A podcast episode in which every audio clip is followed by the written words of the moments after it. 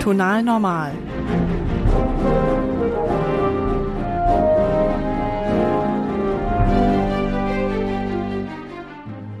Vielleicht kennt ihr das. Ihr sitzt mit Freunden oder der erweiterten Familie zusammen, habt einen netten Abend und unterhaltet euch. Mit dabei der oder die eine, die für ihr Thema brennt und euch begeistert von ihrer Arbeit erzählt. Mindestens die Hälfte versteht man nicht, aber du lässt dich anstecken von der Begeisterung, bist am Ende des Abends auch der Meinung, dass die Erforschung des Tastendrucks von historischen Orgeln eines der wichtigsten Themen der heutigen Zeit ist. Ich bin Almut Buchholz und ich treffe hier in jeder Folge eine Person aus der Musikszene, um mich mit ihr über ihr Instrument und über Musik zu unterhalten. Wie ticken sie? Wie sind sie zu ihrem Instrument gekommen? Und was fasziniert sie an der Musik, mit der sie sich tagtäglich umgeben? Mit meinem Gast Peter Jan Belder spreche ich heute über ein gar nicht mal so bekanntes Tasteninstrument, das Cembalo. Erfunden wurde es um 1500 in Italien und verbreitete sich schnell im europäischen Raum. Am Ende des 18., Anfang des 19. Jahrhunderts kam es nach und nach aus der Mode und wurde vom Klavier abgelöst. Peter Jan Belder hat Cembalo und Blockflöte in Den Haag und Amsterdam studiert. Seit er seine Studien abgeschlossen hat, spielt er in großen und kleinen Ensembles und als Solist. Außerdem hat er bisher über 140 CDs eingespielt und als ob das nicht reichen würde, unterrichtet er auch noch an mehreren Musikhochschulen. Musik bedeutet für Peter Jan Sprache, und das zeichnet auch sein Spiel aus. Wenn er spielt, gleichen die Stücke Gedichte und man hat den Eindruck, die Instrumente fangen an zu sprechen. Und apropos Sprache, wir haben den Podcast auf Deutsch aufgenommen und ich bin ihm unheimlich dankbar, dass er sich darauf eingelassen hat, ein so langes Interview in einer Fremdsprache aufzunehmen. Wir haben uns in Peter Jans Cembalo Atelier in Arnheim getroffen. Der Raum ist gar nicht mal so riesig Trotzdem standen um uns herum vier Cembali, eine kleine Orgel und ein Fortepiano, also so eine Art frühes Klavier. Wo zu wenig Platz für ein Tasteninstrument ist, stehen Notenregale, die dicht gefüllt mit Notenausgaben aller möglichen größeren und kleineren Komponisten sind. Zwar saßen wir drin, trotzdem hört man die ganze Zeit so ein leichtes Vogelgezwitscher von draußen. Aber nun gut, fangen wir an.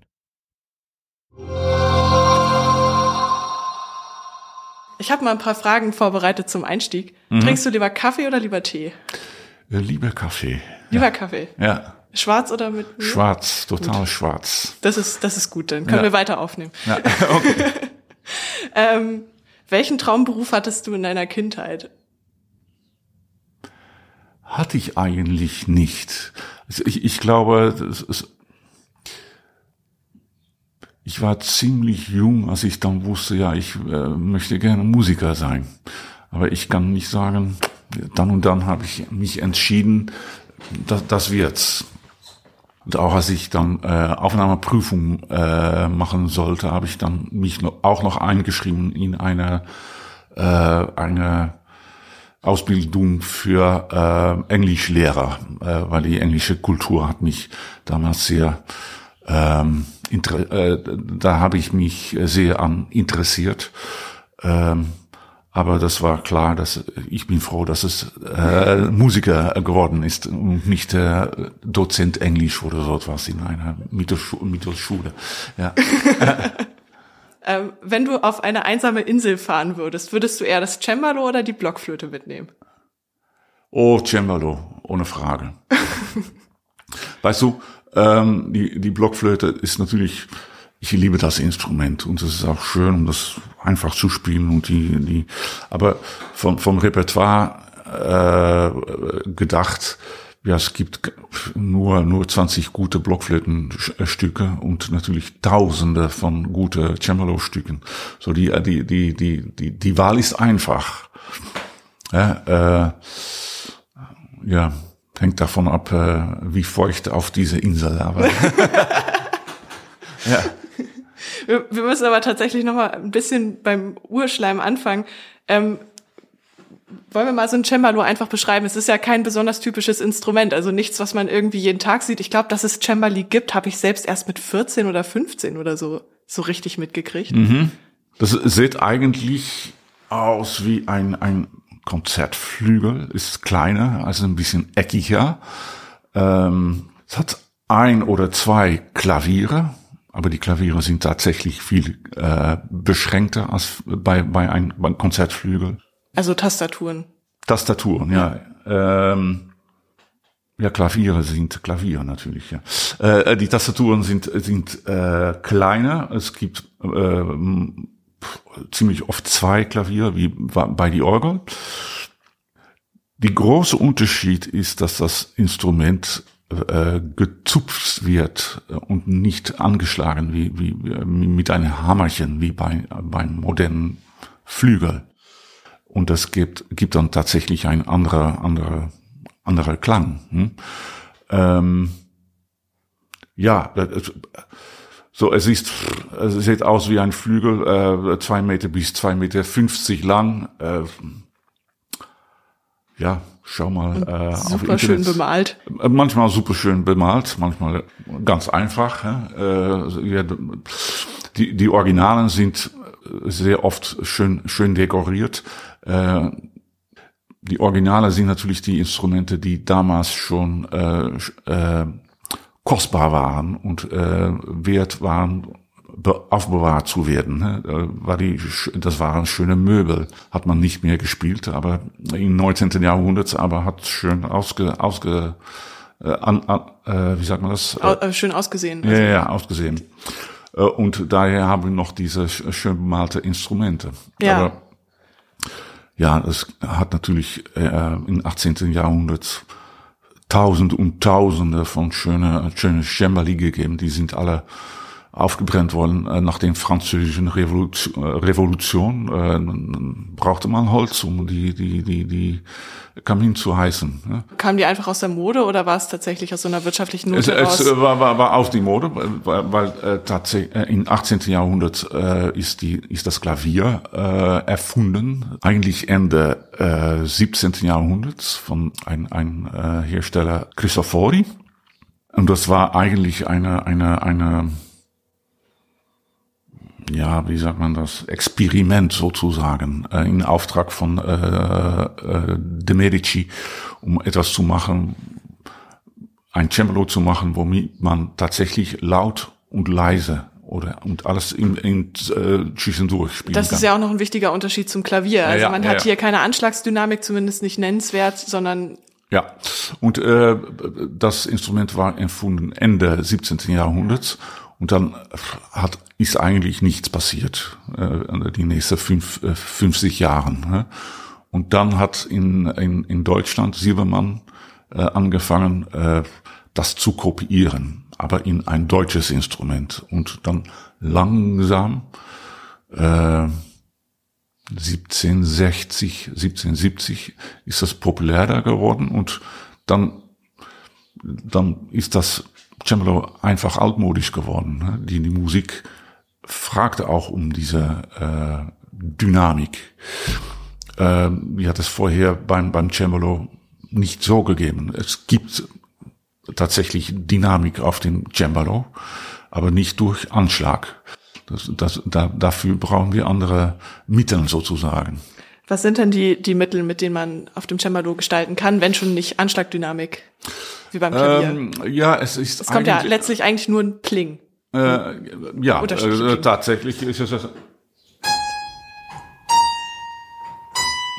Und da kann man nichts ändern. Ne? Ähm, aber, aber im Kontext von einem Stück, äh, wir, wir haben die Noten. Ähm, ja, eigentlich soll ich erstmal erklären, in dieser Zeit, äh, sieb, äh, 17., 18. Jahrhunderts, äh, war Musik eigentlich, man, man, man betrachtete die Musik als eine musikalische Klangrede. Da war eine direkte Verbindung mit Sprache. Das hat mit äh, Phrasierung zu tun. Ja. Wir machen eine Phrase, da gibt's Kommata und Punkte und äh, aber es gibt natürlich auch die Wörter. Ähm, wir reden nicht wie eine Maschine. Ein Computer wird so reden vielleicht, aber das ist ganz unnatürlich. Natürlich verwenden wir im Sprache ein bisschen Dynamik. Äh, wir können lauter und leise sprechen, aber als ich so spreche mit dir, ist eigentlich die Lautstärke ganz flach sozusagen. Was wichtig ist, dass wir einen Sprachrhythmus haben. das verwenden wir auch eigentlich auf dem Cembalo. Wir haben diese Noten, ne, äh, äh, wir schreiben vier, acht ähnliche Noten sozusagen, aber die spielt man eigentlich nie in genau die gleiche also nicht Länge. tak, tak, tak, tak, tak, tak, tak, tak, tak, tak, tak, weil wir auch nicht so reden.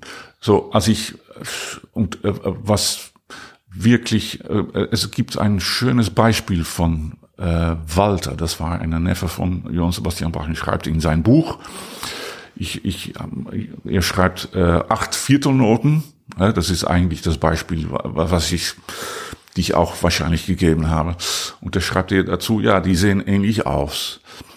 Die spielt man aber nicht ähnlich, weil wenn man Wörter dazu äh, äh setzt, ja, meine Seele ruft und schreit, dann versteht man äh, auf jede Note, meine Seele ruft und schreit, dann bemerkt man, dass die Länge von jeder Syllabe ist unterschiedlich.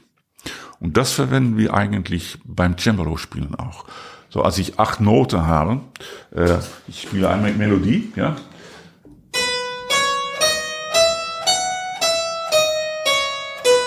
dann würde ich sagen, meine Seele rufet und ja, äh, aber äh, ich kann das auch so machen.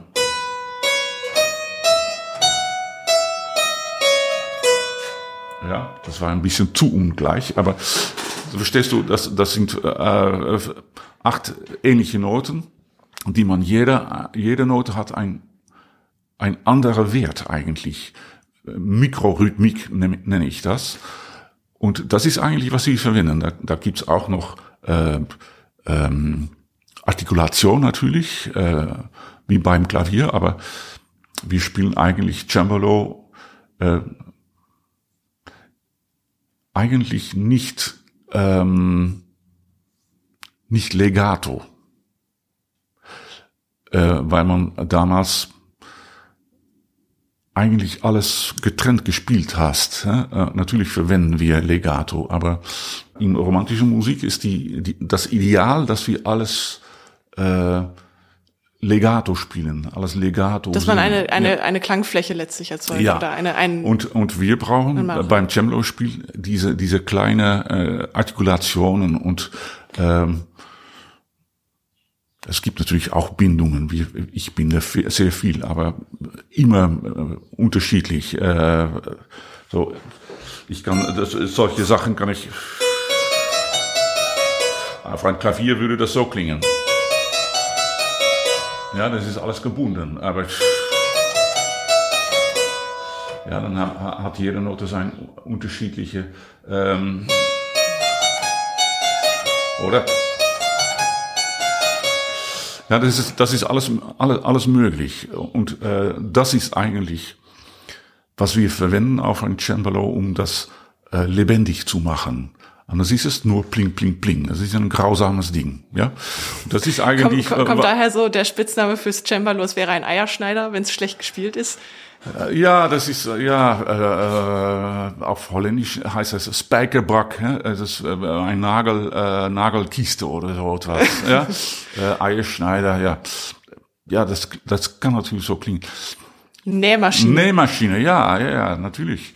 Ähm, und das ist eigentlich die große Unterschied. Äh, man hört so, so sofort, wenn ein Pianist oder ein Organist also auf ein äh, Cembalo spielt, ah, das ist kein Cembal, äh, Cembalist. Ja. Aber wie unterscheidet sich denn das Spielgefühl von, von Klavier zu Cembalo?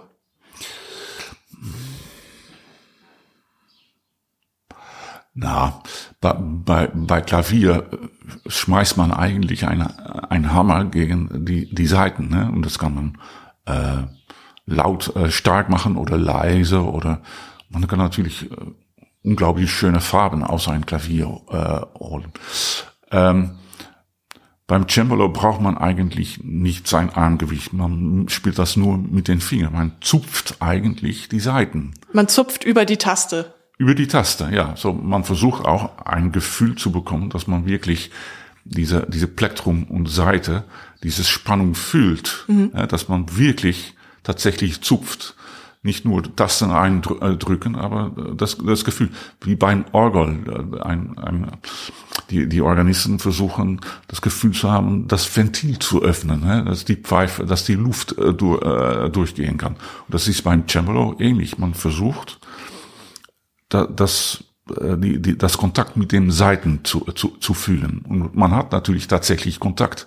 Bei einem Klavier hat man eigentlich nie tatsächlich ich, Kontakt. Ich wollte gerade sagen, der Weg ist viel kürzer. Also wir haben im Cembalo auch eigentlich eine rein, relativ einfache WIP. Ja, das ist ja, das ist beim also beim Konzertflügel ist es ja deutlich. Konzertflügel ist wahnsinnig kompliziert. ja, und äh, da, da, das ein langer Weg und äh, man erreicht die Seite eigentlich nie. Ja. ja äh, als, die, als die Hammer weg ist, ist weg, dann hat man keine Kontrolle mehr. So, die Kontrolle ist beim Anschlag und äh, am Anfang der Anschlag. Und bei uns ist es eigentlich, wir setzen das, das Plektrum gegen die Seite und dann zupfen wir. Das kann man natürlich in, in äh, ein schnelles Stück kann man das nicht alles bewusst machen, aber äh, man soll das so üben eigentlich. Ja. Ich, ich würde gerne noch ein bisschen rumnören. Du hast mal geschrieben, du verwendest für dein für dein Cembalo kanadische, also Federn von kanadischen Gänsen. Ja. Na, also was kann man erstens noch verwenden? Also Delrin, also so ein Kunststoff ist relativ ja, beliebt. Äh, Delrin ist natürlich äh, beliebt, weil es wenig äh, Unterhalt äh, braucht und es ist einfach zu kaufen. Ähm, aber in, in äh, Delrin ist ein Kunststoff, äh, Kunststoff, Plastik eigentlich. Ja. ja. Und äh, damals im 18. Jahrhundert hat das es nicht gegeben. Ja? Man verwendete äh, äh, äh, Feder von, von, von, von Raben oder äh, Krähe. Ähm, die Raben sind leider äh, äh, geschützt. Man, man darf die, äh, die, die, die Fäden nicht verwenden, aber die kanadische Gänse, die sind ein Pest in Europa. Die, die werden geschossen. Und äh, diese, diese, diese Federn äh, die Schacht ist schwarz. Man braucht einen schwarzen Schacht, weil das ist stark. Ne? Die weichen Schächte, die sind eigentlich zu. Die sind zu, zu, weich, oder? Die sind zu weich und dann kann man nach zwei Wochen muss man eine neue schneiden. Und das will man nicht. Wie lange dauert das, so ein Kiel zu schneiden? Ja, das, das dauert äh, zwei, zwei Minuten so etwas. Ja, äh, aber wenn man es kann. Hm, wenn man es kann. Ja. Natürlich, äh, man übt das. Ein Plastikkiele ist in, kann ich in einer Minute schneiden. Das ist, das ist kein Problem. Ähm, die Feder braucht man ein bisschen mehr Zeit, äh, weil jede Feder ist eigentlich ungleich natürlich. Das ist eine, eine, eine das ist natürlich gewachsen. Das ist ja, kein, kein äh, so man muss das immer anpassen und äh, naja, aber ich liebe eigentlich diese Feder besser, weil das Spielgefühl ist besser. Man, man braucht weniger Energie und man kriegt mehr Energie. Und das Plastik ist immer ein bisschen boah, äh, dull. Wie sagt man das? Wie? Äh, dull, äh, ähm, langweilig, aber das ist nicht das gute deutsche Wort. Ähm, bisschen leblos vielleicht? Ja, vielleicht so ist das, äh, ja, das, das, das ist eigentlich ein gutes Wort dafür. Ähm, aber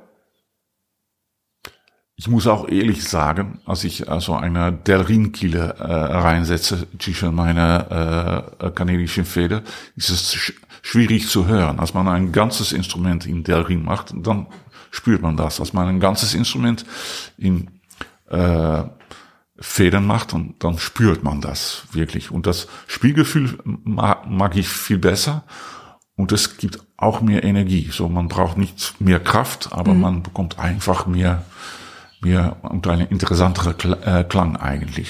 Wann hast du das denn getauscht? Oder hattest du schon immer Vogelfedern? Äh, das habe ich, nein, das habe ich, ich habe immer gedacht, ja, das gibt zu viel Unterhalt und äh, das ist nicht äh, stabil und äh, dann, ja, da auf einen Moment habe ich ein paar Kilo äh, versucht und dann, ja, man muss auch äh, wissen, wie man das äh, macht eigentlich.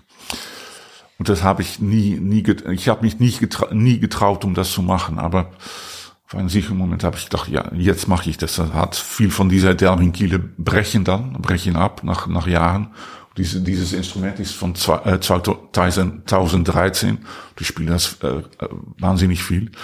Dann fängen die Kiele an zu brechen. Dann habe ich angefangen, äh, die neue Kiele mit äh, Fäden zu, äh, zu machen. Und ja, nach einer, dann ist ein Chaos, äh, äh, nach einer, einer, einer, ein paar Kiele. Dann habe ich gedacht, ich mache alles, nur ein Register und dann sehen wir, wie, wie, wie es läuft. Und ja, das gefällt mir wahnsinnig. Man, man hat mehr Unterhalt, das stimmt. Aber es ist viel stabiler, als ich äh, gedacht habe eigentlich. Und das Schöne von einer, einer äh, Fädenkiele ist, die brechen nicht, die, die, die, die die, ähm, die Split. Äh, die, die zerbrechen, also die brechen auseinander, aber sie die, die, ja, die, die brechen nicht ab, splittern. ja, die splittern. Ja. Äh, und dann kann man sein Konzert trotzdem spielen. Die Note klingt nicht gut mehr, aber man kann trotzdem, man kann, bei einem Delringkiele, die brecht ab und dann ist fertig. Dann ist Ende Gelände. Ja, also ja. was reparierst du an deinem, oder was machst du an deinen Instrumenten noch selbst? Also Kiele, super wichtig. Kiele, Seiten, äh, ja, ich repariere Risse auch in, in, in äh, Resonanzboden, aber ich bin ein bisschen speziell vielleicht. Äh, ja, die Dämpfer, die müssen manchmal, äh, äh, ja, die, die gehen weg nach ein, ein Zeit, so die muss man äh, erneuern. Eigentlich mache ich fast alles an diese Instrumente selbst. Aber ja, ich, ich mag das. Ich, äh, die Arbeit mit, mit den Händen. Ich, ich hätte gerne ein, ein, ein Instrumentbauer gewesen eigentlich. ja. Und manchmal denke ich, ja, ist noch nicht zu spät, aber ja, ich liebe das Spielen zu viel und das äh, Cembalo-Spielen natürlich. Aber letztendlich geht es natürlich darum, das Resultat. Ich, ich bin wahrscheinlich nicht geduldig genug, um äh, äh, die, die Holzbearbeitung äh, alles zu tun und dann Monate zu arbeiten, um dann ein Resu Resultat zu bekommen. Aber ich repariere viel Instrumente eigentlich und äh, auch die Risse und ja. Das ist ja auch schon relativ kompliziert, oder? Äh, kann sein, ja. Kann sein. Wo kriegst du das Material her? Also gibt's da einen Versandhandel oder, ja, oder es gibt einen Versandhandel äh, in Süddeutschland, äh, aber es gibt natürlich auch Kollegen, äh, aber die die Fäden. Als ich damit angefangen äh, bin, dann habe ich auf Internet geschaut und dann habe ich gesehen, äh, ein, ein Handel gefunden, der ganze Feder äh, anbietet. Und dann habe ich angerufen, äh, äh, verkaufen Sie auch ka ka kanadischen äh, Gänse? Äh, ja, das, äh, das, das, das ist eigentlich eine gute Idee. Äh, wir müssen morgen schießen wir zehn. Die, bekommen dann eine Aufgabe, hier sind diese kanadischen Gänse, das ist ein Pest und die, die müssen, müssen geschossen werden. Und dann, ja, wie viel brauchst du? Hat, hat der Mann gesagt, oh, 100? Okay, mache ich. Und dann zwei, äh, zwei Tage später hatte ich die, diese beblutete Federn. Äh, das war ein bisschen schmutzig, muss ich sagen. Aber, aber immerhin drangekommen. Und, ja. und Seiten? Also wo, wo Seiten, ja. Es gibt eine, da gibt's ähm, Entwicklungen eigentlich. Es gibt so ein, dieser Versand in ähm, in Süddeutschland, die verkaufen alle allerhand Marken. Äh, es gibt eine, eine Seitenhersteller in England, äh, Malcolm Rose. Ich bestelle immer bei ihm. Es gibt auch eine, eine kanadischen ähm, Hersteller, das ist ein Professor, äh, und er hat untersucht, wie war, äh, wie war das Metall eigentlich im 18. Jahrhundert. Und das hat er äh, rekonstruiert und er macht jetzt seine eigene Seiten. Aber das ist wirklich ein Professor. Also das ist nicht ein Geschäft. So man muss dann aber, aber bestellen und dann dauert das Monate. aber der ist, glaube ich, kein Musikprofessor, der war Matheprofessor oder ja? so. Ja. Und äh, ja, er macht diese Stephen Burkett. Aber es ist wunderschönes Material, äh, Material das, um das zu bearbeiten, klingt auch sehr gut. Äh, aber da gibt es immer diese Entwicklungen. Als ich angefangen war, äh, bin in ja, wann war es? 1980, dann gab es nur diese Stahlseiten, die äh, auch im, im, im Klavier, äh, Klavierbau, äh, aber die sind viel zu pure, rein eigentlich. Äh, in, in das alte Metall gab es viel mehr, mehr äh, ja, Kohlenstoffe, glaube ich, und äh, allerhand Schmutz. Und das hat natürlich einen anderen Klang. Sie ist auch weicher, ne? die Stahlseiten brechen nie eigentlich. Und die, diese, Metall, äh, diese, diese Eisenseite, die sind, ja, die sind natürlich ein bisschen, brech, die brechen einfacher, aber. Also du hast ja jetzt Eisenseiten drin. Die ist in dieser Eisenseite drin. Und äh, im Bass, weil anders so ein Instrument äh, vier Meter lang äh, äh, sein würde, äh, die Mensuren klein und da verwendet man äh, Messing. Ja, und dann, dann das historische Material. Das Material, das macht einen riesen Unterschied im Klang. Angenommen, jemand mm, kommt jetzt zu dir und sagt, ich würde super gern mal Cembalo-Musik hören, ich habe aber keine Ahnung, wo ich anfangen soll. Ich muss sagen, mir ging das selbst ein bisschen so, oder auch wenn ich Freunden erkläre oder, oder sie mich fragen, was, was sollte ich denn hören? Also es gibt ja erstmal verschiedene Regionen, also es ist ja eigentlich über, über ganz Europa mm, ja. verteilt. Also wo fängt man da am besten an, wenn man sich irgendwie reinhören will? Ich glaube, die, die meisten Leute haben ein, ein die kennen alle die Musik von Bach und Scarlatti und vielleicht dann Rameau oder so etwas. Und das ist natürlich, da fängt man meistens an. Da, damit bin ich auch angefangen. Ich war ein bisschen speziell, weil als Zwölfjähriger hatte ich die, diese Fitzwilliam Virginal Books, äh, die Dover Edition bekommen. Das, das ist äh, 17. Jahrhunderts äh, Musik aus England. Das war für mich eine Inspiration sozusagen, um anzufangen.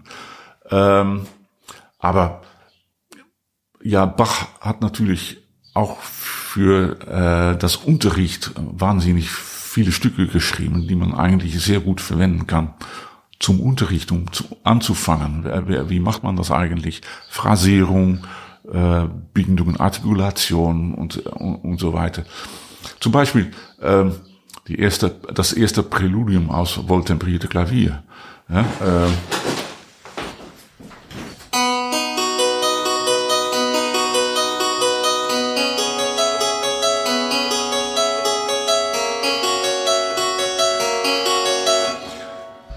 eigentlich das Stück, was sich jeder Student äh, zu, zu äh, äh, das, das erste Stück, was ist die Studenten lernen eigentlich.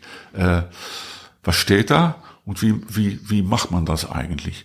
Und das ist, das ist eine schöne Musik. Es gibt noch so ein Stück von äh, François Couperin, äh, Les Barricades Mystérieuses. Das ist ein ganz bekannter Stück. Ähm, das sind eigentlich die, die, die, die ersten Stücke, die ich dann äh, äh, empfehlen würde. Ja? Äh, und dann später kommt natürlich Scal Scarlatti und vielleicht Händel. Äh, die französische Musik ist sehr wichtig. Ähm, äh, François Couperin, Rameau, äh, Louis Couperin. Äh, und das gibt es die kleinere äh, Komponisten, so als Johann Caspar Ferdinand Fischer, die ich immer verwende, weil das so eine eine Mythosfigur ist, äh, süddeutsch, aber sehr französisch inspiriert, aber trotzdem deutsch.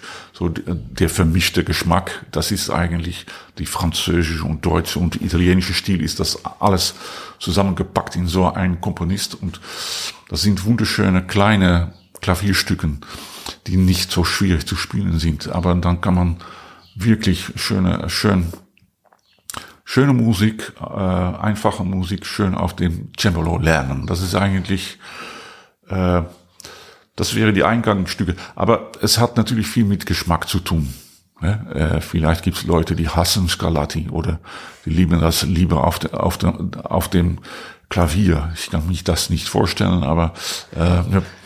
Ich, ich meinte tatsächlich auch eher, wenn man jetzt nicht gerade vorhat, Cembalo direkt zu lernen, sondern erstmal zu hören. Also zu hören, mein, ich mein, dann würde, würde ich auch, dann würde ich eigentlich deine anfangen. CDs sind ja irgendwie der beste, das beste Beispiel. Du hast 21 Stunden Fitzwilliam Virginal Book einge, eingespielt. Aber da, damit Und würde, würde ich, würde ich nicht anfangen. Damit würde ich nicht anfangen. ähm, aber ja, der, äh, äh, die, die Stücke von, von Bach, äh, vielleicht italienisches Konzert, äh, äh, Wohltemperierte Klavier, die, die, die, die Präludien sind ganz einfach. Äh, ein Komponist wie, das ist ein äh, Zweitrangskomponist vielleicht, aber hat wunderschöne Cembalo-Musik geschrieben. Das ist Jacques Dufly. Ja, habe ich, hab ich auch total aufgenommen, äh, integral. Es gibt solche wunderschöne poetische Stücke. Die sind auch nicht so voll und die sind einfach zu folgen. Schöner Klang. Damit würde ich äh, eigentlich anfangen als, als Zuhörer. Und dann später kommen die vielleicht Louis Couperin, äh, englische Sache, äh, äh, Bach natürlich, Händel, Scarlatti. Und äh, am letzten würde ich sagen, äh, die Italiener, äh, Frescobaldi und äh, Rossi. Und das ist schwieriger zu verstehen eigentlich als, als Zuhörer. Das, da, da braucht man Zeit. Und Froberg ist auch so eine schöne Komponist, ist so eine Mittelfigur, hat in Italien studiert bei Frescobaldi, ist auch bei äh, Louis Couperin gewesen, äh, in, in Deutschland gewesen, war ein deutscher Komponist natürlich äh, hat so eine, ähm, ja, wie sagt man das, schöne, milde äh, Cembalo-Stil entwickelt. Und das geht recht im Herzen eigentlich. Diese, diese Suiten sind wunderschön. So ein Lamento auf Ma mort future oder äh, ein Lamento über die, die Tod von Blanc Rocher oder sein äh, Ferdinand der, der Vierte hatte ja auch ein schönes. Diese, diese Stücke sind, ja, die gehen recht in Herzen eigentlich. Das würde ich äh, empfehlen. Äh, wie bist du denn zum Cembalo gekommen? Also wie wird man Cembalist? Wie wird man Cembalist? ähm, als ich zwölf Jahre alt war, dann waren meine Eltern waren 25 Jahre verheiratet, sind nach Paris äh, gegangen, um das zu feiern. Das war damals noch etwas Besonderes. Ähm, und die haben für jedes Kind etwas mitgenommen. Die haben für mich eine Schallplatte mitgenommen mit, mit äh, Solaire äh, Cembalo von Rafael Puana. Das hat mich damals so ich kann das noch immer zuhören, das ist ein grausames Instrument und ich glaube, das ist auch ein total falsches Cembalo-Spiel, aber als ich das wiederhöre, dann habe ich wieder das Gefühl, ah ja, so. Und, ähm, und ich habe natürlich immer Klavier gespielt, ab als ich zehn oder acht war, habe ich angefangen Klavier zu spielen.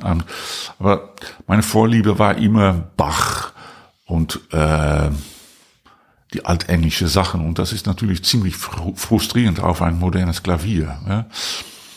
Und dann hört man an, wie, wie, wie das auf Cembalo klingt. Dann habe ich angefangen, Blockflöte zu studieren, weil ich äh, in, in Den Haag und dann war es äh, ver, äh, verpflichtendes Nebensfach war ein Klavierinstrument, das war Cembalo, aber dann hat man gesagt, ja, das brauchst du nicht, du hast immer Klavier gespielt, brauchst du doch kein Cembalo zu spielen. Und dann habe ich gesagt, nein, ich möchte gerne Cembalo lernen. Wie alt warst du da? 17. Und dann äh, hat der Direktor gesagt, okay, okay, geh dann zu Raum 105, ich weiß noch, da ist deine Lehre, mache einen Termin und äh, fäng dann an. Okay. Äh, und das habe ich gemacht. Ich war da, damals sehr wie sagt man das, schüchtern. Also ich, wundere mich noch immer darüber, dass ich das gemacht habe. Das weit durchgesetzt. Und die Frau hat gesagt, ja, das ist doch Wahnsinn, dass du äh, mit deine Möglichkeiten auf Klaviere, dass du äh, nur Blockflöte studiert. Die wusste schon. Ja, es, ist, es gibt 20 schöne Stücke, da kann man kann, kann eigentlich kein Leben fühlen. Da, natürlich ist das möglich, aber ich würde das niemand empfehlen eigentlich. Fußnote. Dies ist kein Blockflöten-Bashing. Ich weiß, ihr habt bestimmt auch alle mal in der Grundschule Blockflöte gelernt und erinnert euch mit Grauen an die schrillen und fiepsigen Klänge zurück, an dieses Folterinstrument aus durchscheinendem pinken Kunststoff mit Glitzer und Prinzessin Lilifee Aufkleber. Abgesehen von den günstigen Herstellungskosten für diese Art Flöten kann ich euch aber beim besten Willen nicht erklären, warum man ausgerechnet kleinen Kindern das als ganz tolles Einstiegsinstrument verordnet. An die 20 guten Blockflötenstücke, von denen Peter Jan spricht, kommen relativ gesehen auf alle, die in der Grundschule mal in eine Flöte gehustet haben, die meisten nicht mal ansatzweise heran. Schade, dass ausgerechnet dieses Instrument auf diese Art und Weise zur Verachtung verurteilt wird. Wir packen euch aber mal etwas in die Playlist und ich verspreche euch, dass ich nochmal eine extra Folge über Blockflöten machen werde. Aber nun zurück zum Cembalo.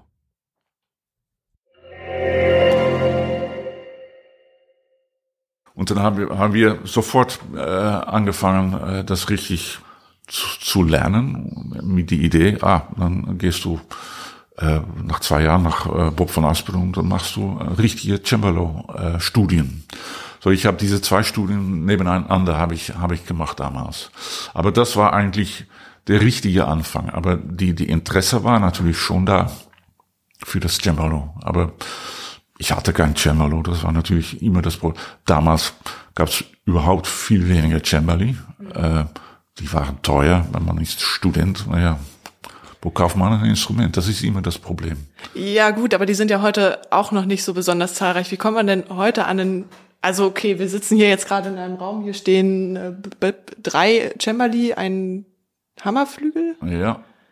Und wahrscheinlich stehen irgendwo noch mehr Cembali. Ja, eine steht im äh, Konzerthaus, weil ich morgen noch Konzert habe.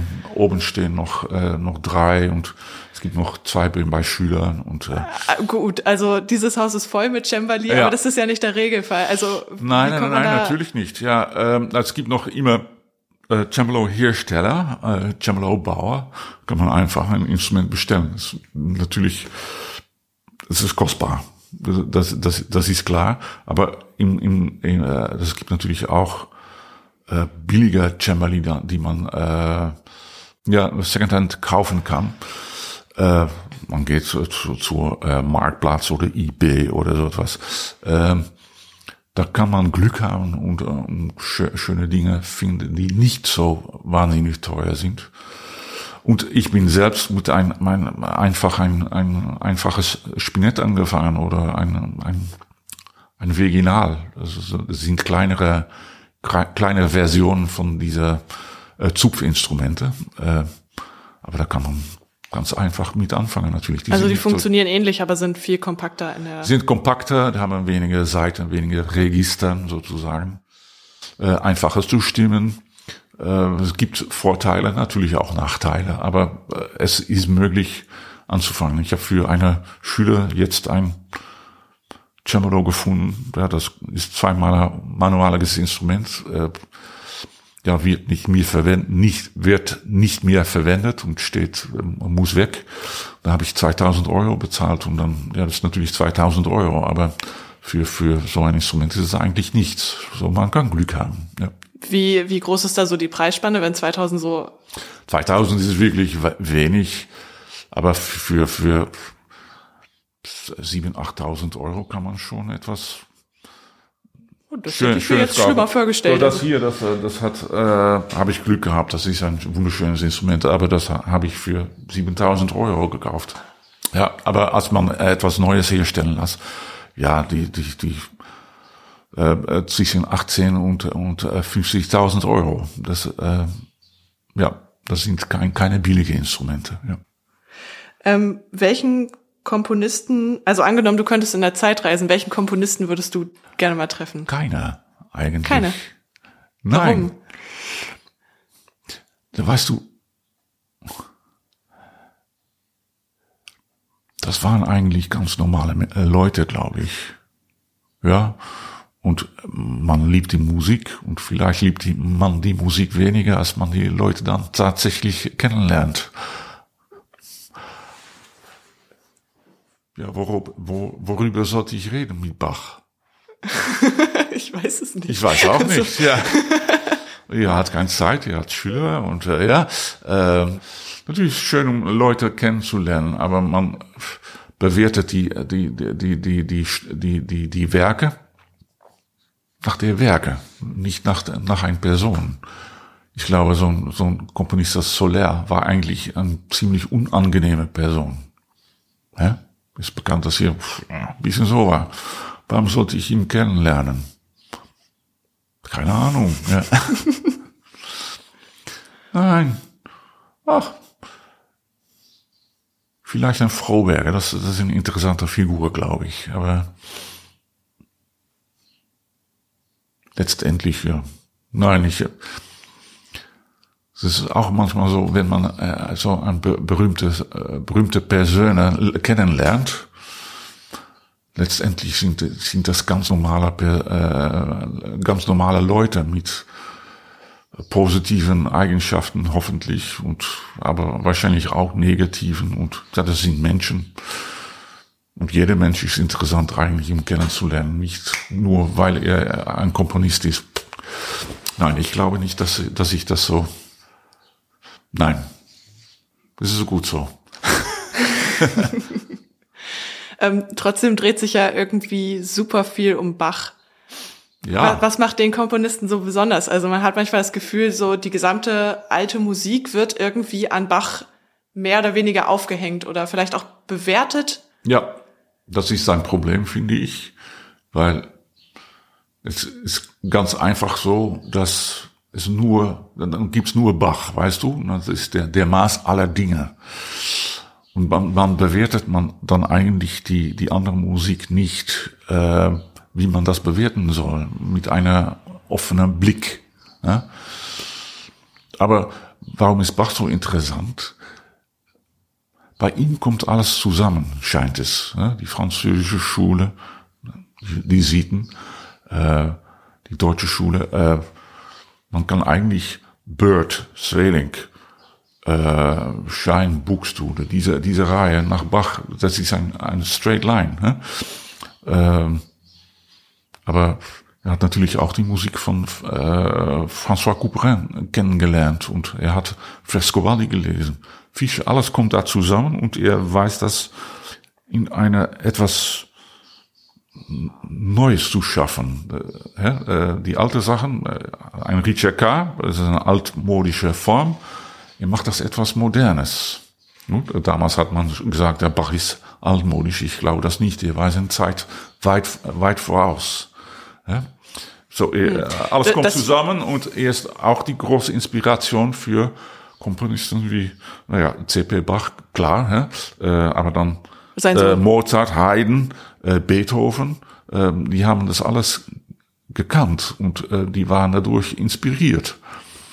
Pff, ja, und ähm, ja, er weiß eigentlich zu rühren. Ne? Äh, man kann das erklären, äh, rhetorisch, äh, harmonisch oder ist alles sehr durchdacht und kompliziert und aber letztendlich geht es darum, dass das Herz gerührt wird und äh, viele Personen haben das.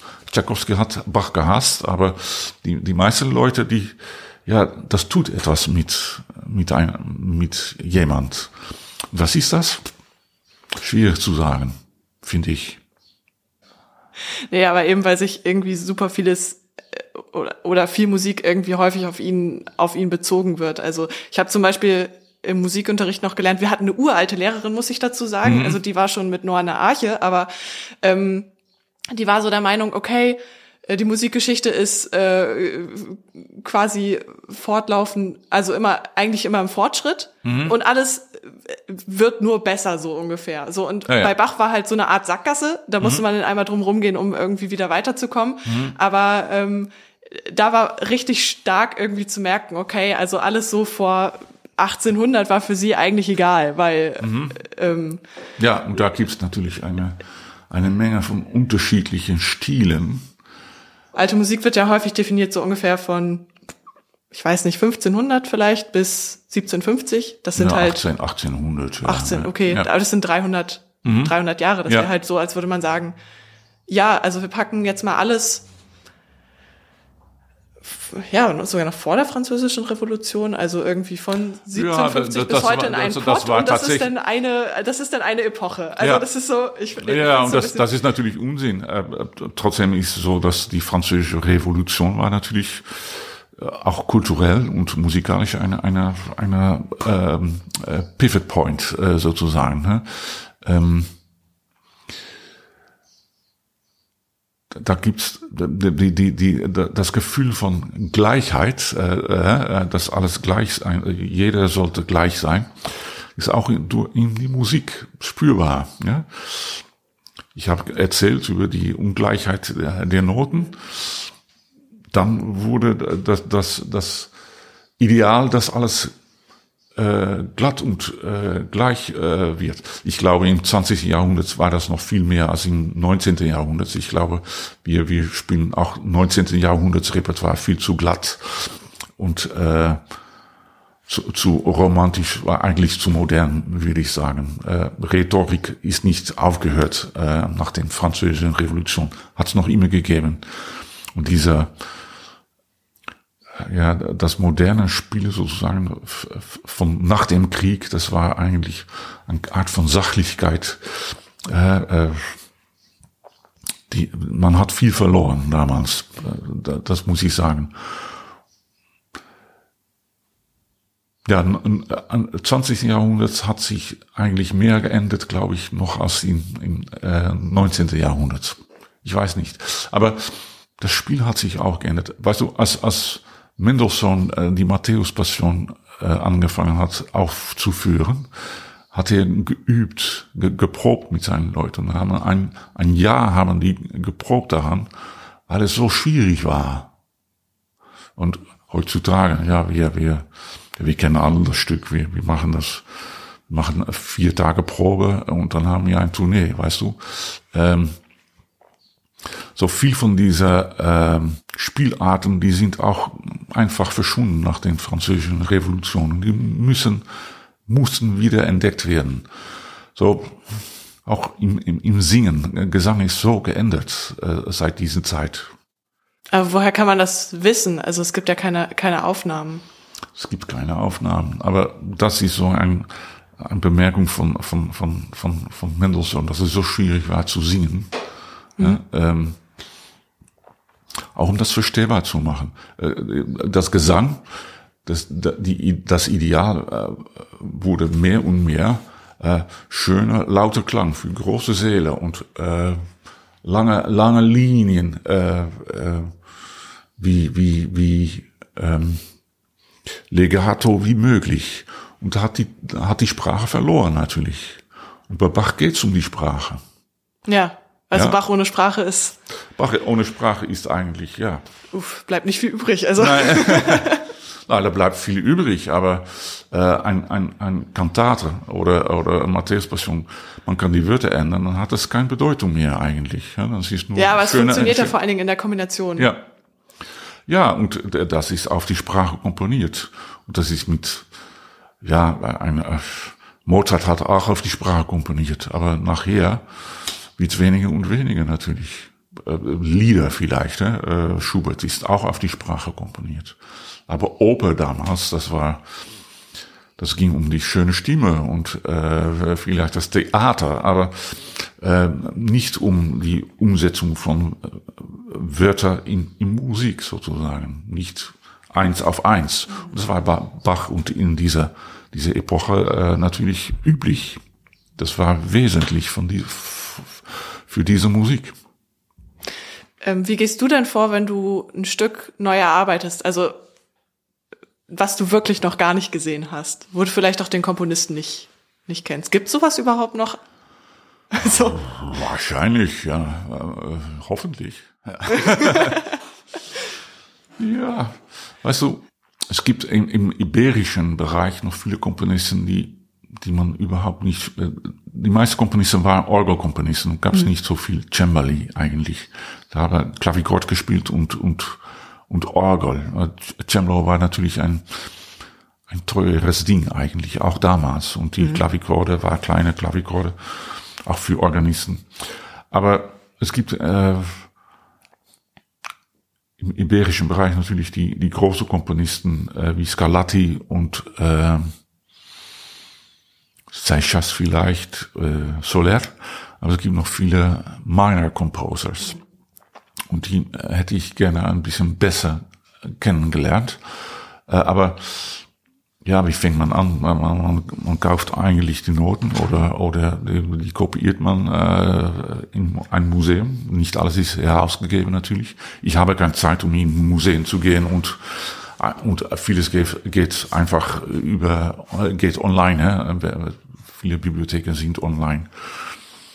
Ähm, und man fängt einfach an zu spielen. Man sucht das richtige Instrument, das ist wesentlich. Ich glaube nicht, man kann ähm, Natürlich kann man Bird auf so ein zweimanualiges französisches Instrument spielen, aber das hat für mich keinen Sinn. Dann kann man also, das ist ein bisschen chargiert, um zu sagen, das kann man dann auch auf Klavier spielen. Aber ich suche dann das richtige Instrument dafür. Für iberische Musik versucht man ein richtiges Instrument zu finden. Da im 18. Jahrhundert hat man auch französische und flämische, äh, deutsche Instrumente in, im Hofe gehabt, äh, am Hofe gehabt in Madrid. Aber die, die meisten Leute haben iberische Instrumente gehabt. Und das sind, ja, das ähnlich wie italienische Instrumente. So Scarlatti habe ich auch äh, meistens auf meine Italiener aufgenommen, weil das er war Italiener.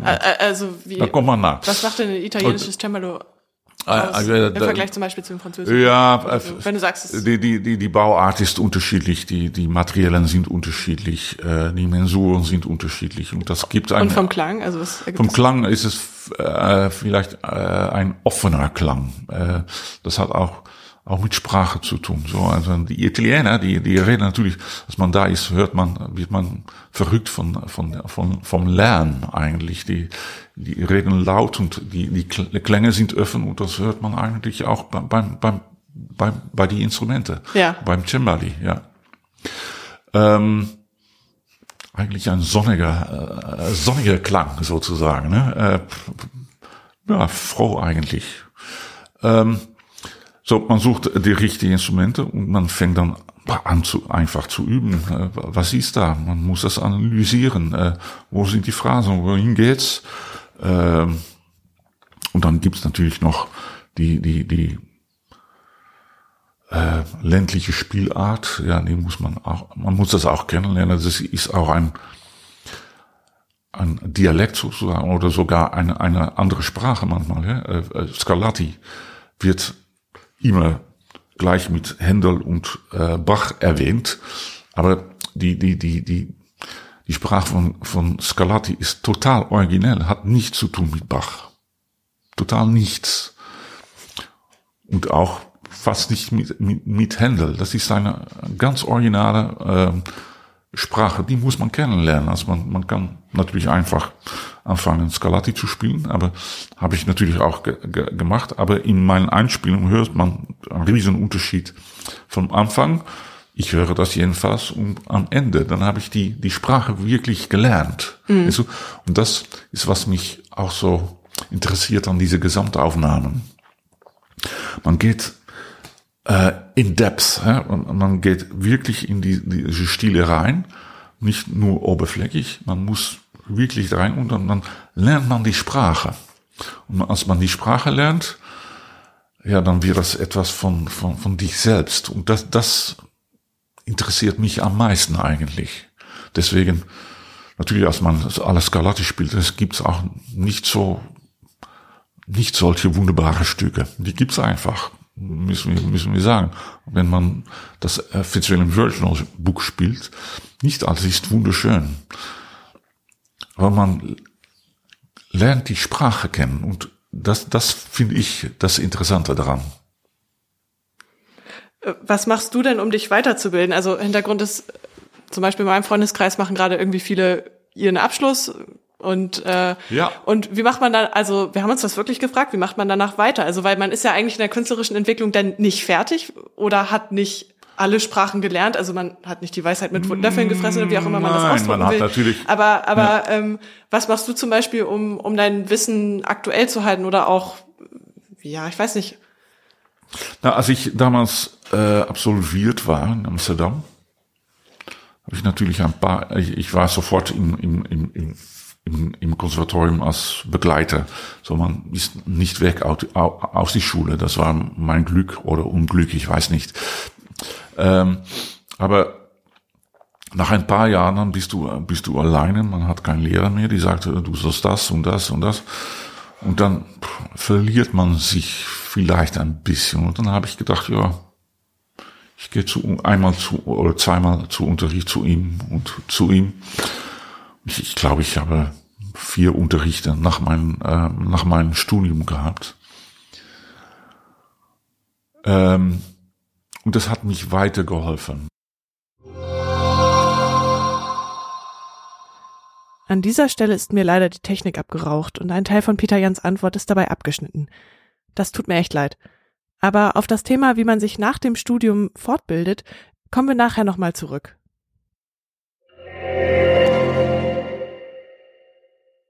Wie schaffst du es so unheimlich viel Musik zu lernen? Also du hast gestern Salomon von Händel gespielt, ungefähr mhm. zweieinhalb Stunden Musik. Du hast unheimlich viel eingespielt.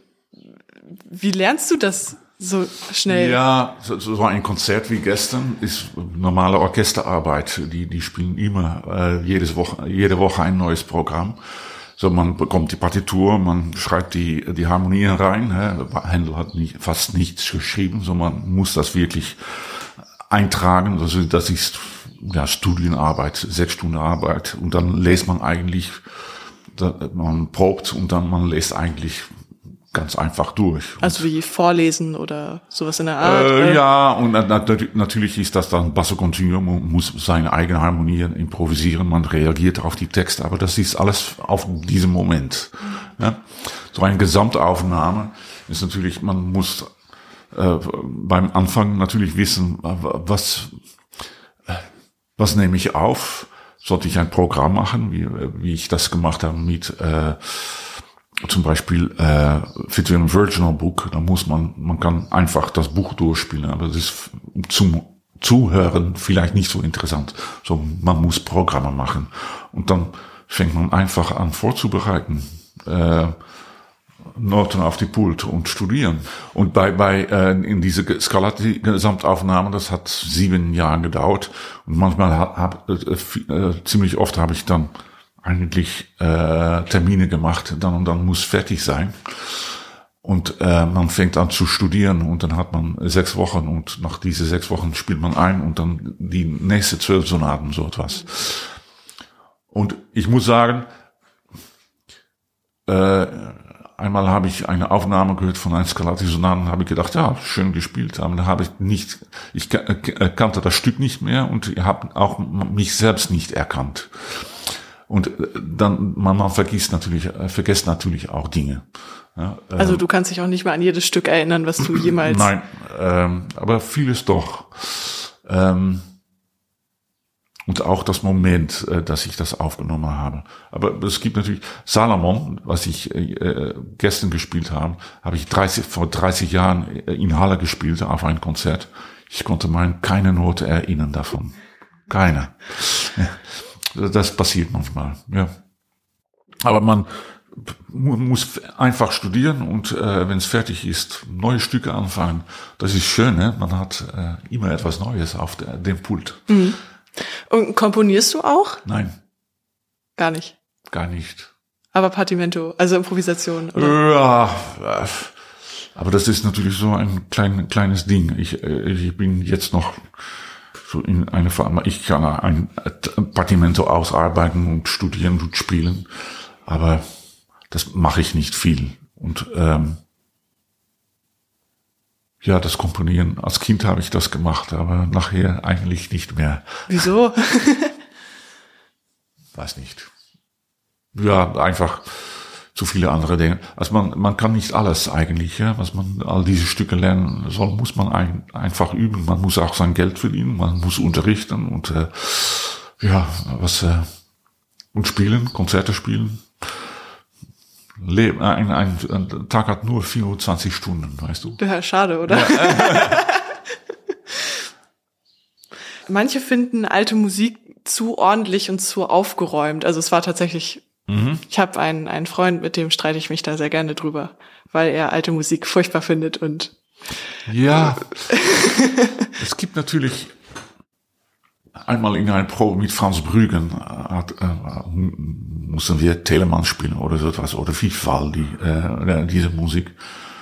Und er fand das auch langweilig, aber das war dann Aufgabe für ein Konzert und da hat er gesagt, ja, das ist eigentlich Musik aus, aus dem Wasserhahn. Man stellt den Wasserhahn auf und die Musik kommt raus. ja? Und manchmal finde ich das bei Komponisten wie, wie Vivaldi, finde ich das eigentlich ein Problem. Es gibt natürlich schöne Stücke, äh, vier Jahreszeiten ist ein, ist gute Musik, ja? das ist ein gutes Stück. Aber es gibt auch viele von diesen Konzerte. Oh.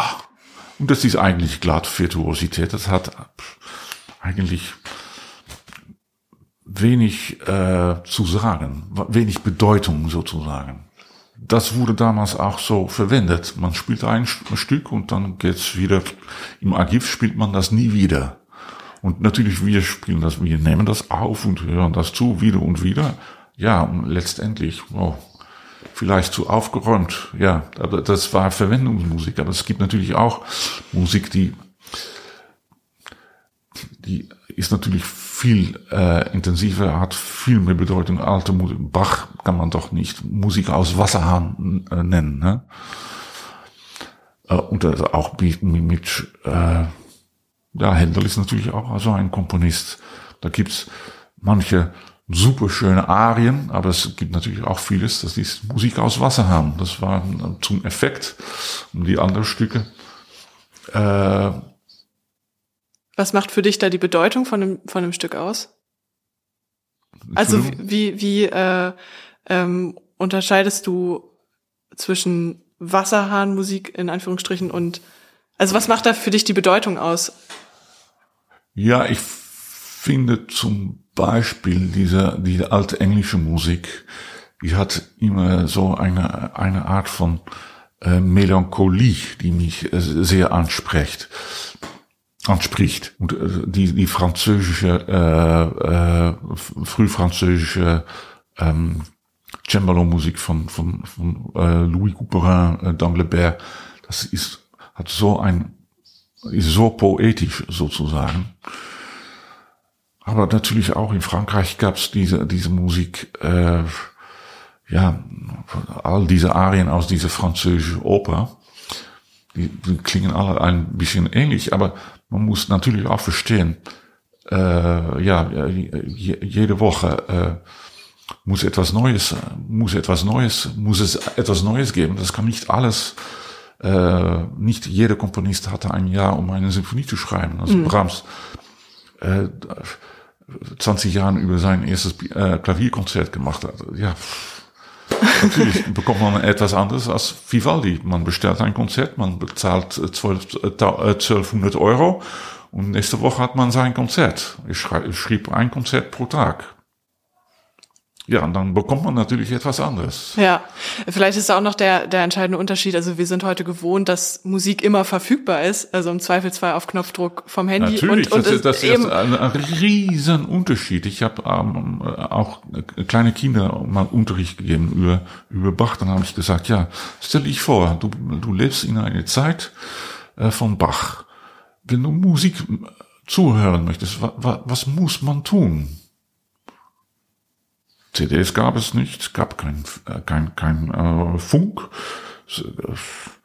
Äh, so, als man Musik hören möchte, dann muss man selber spielen oder in Kirche gehen oder auf, auf dem Markt, im Café oder sowas. Oder Konzerthäuser gab es auch nicht. Ja. ja, vielleicht ein Café.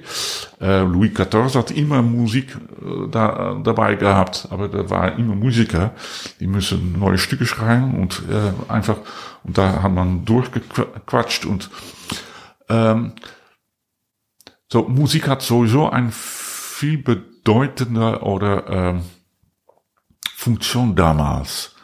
Ähm, und das war besonderer. Äh, als ich äh, Musik zu äh, hören wollte, muss ich selber spielen. Wer spielt heutzutage sein eigenes Instrument auf einem hohen, hohen Niveau? Ne?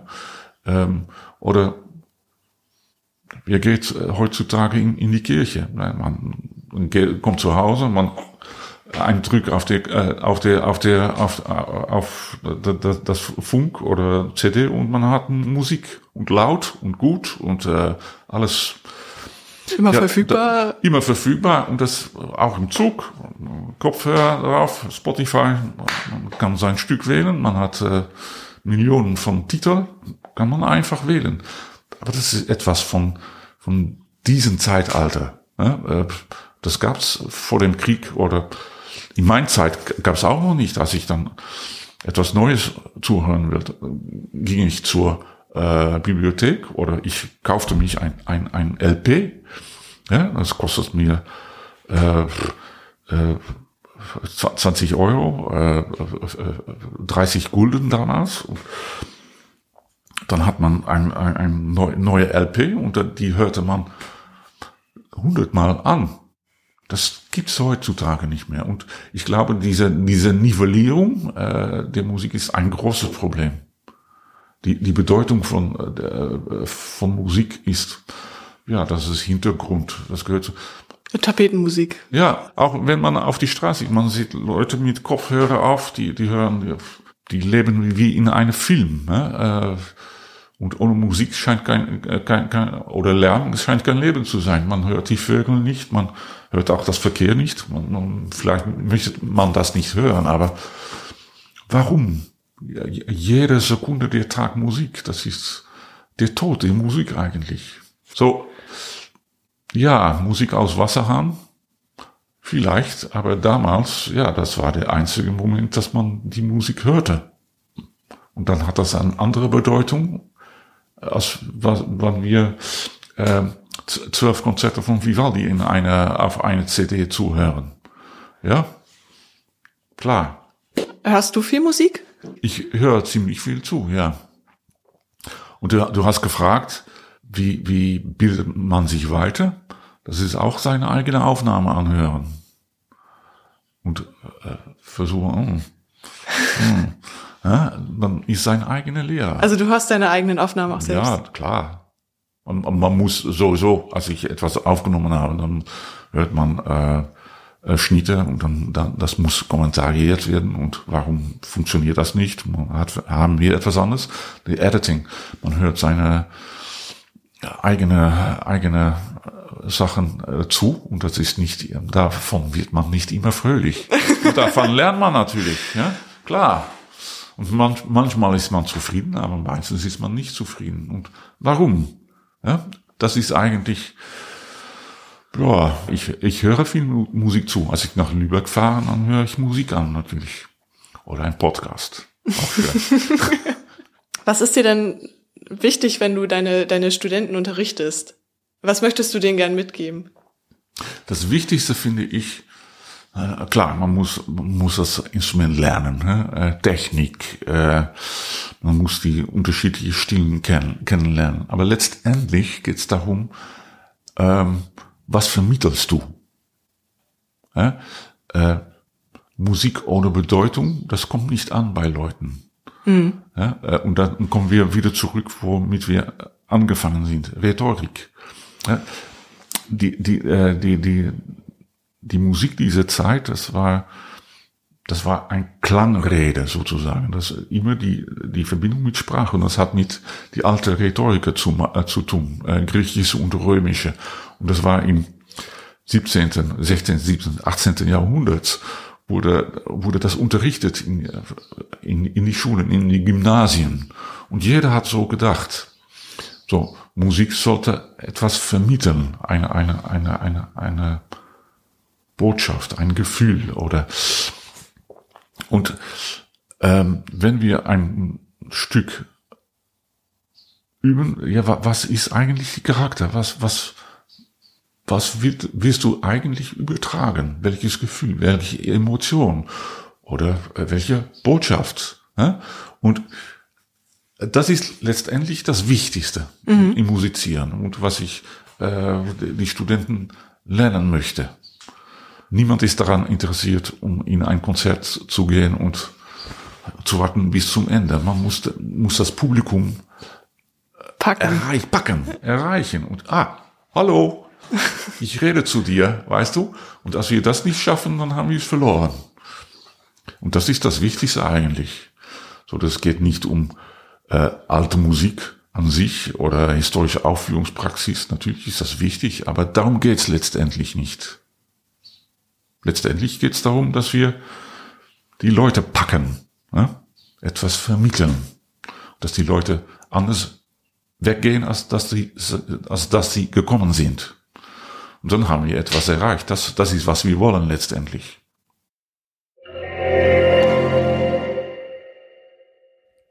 Wow, was für ein Schluss.